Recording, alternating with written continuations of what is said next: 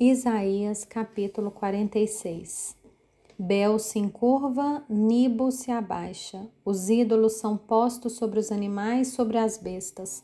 As cargas que vocês costumavam levar são canseira para os animais já cansados. Esses deuses juntamente se abaixam e se encurvam, não podem salvar a carga.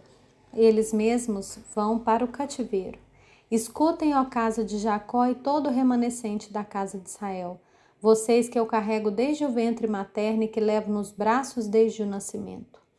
Até a velhice de vocês, eu serei o mesmo, e ainda quando tiverem cabelos brancos, eu os carregarei.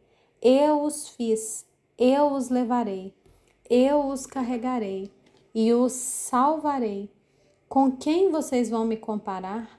A quem eu seria igual? E que coisa semelhante confrontarão comigo?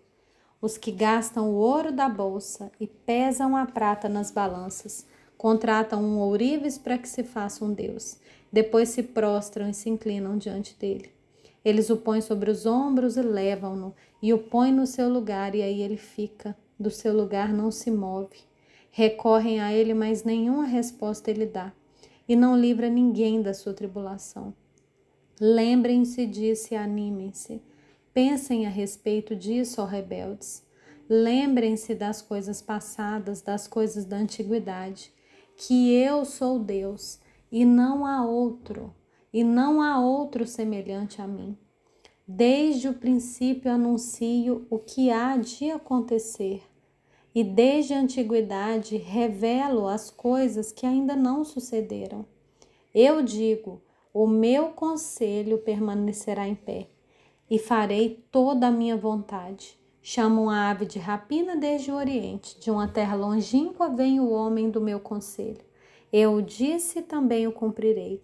Fiz esse plano, também o executarei. Escutem vocês de coração obstinado que estão longe da justiça. Faço chegar a minha justiça e ela não está longe. A minha salvação não tardará. Estabelecerei em Sião o livramento e em Israel a minha glória.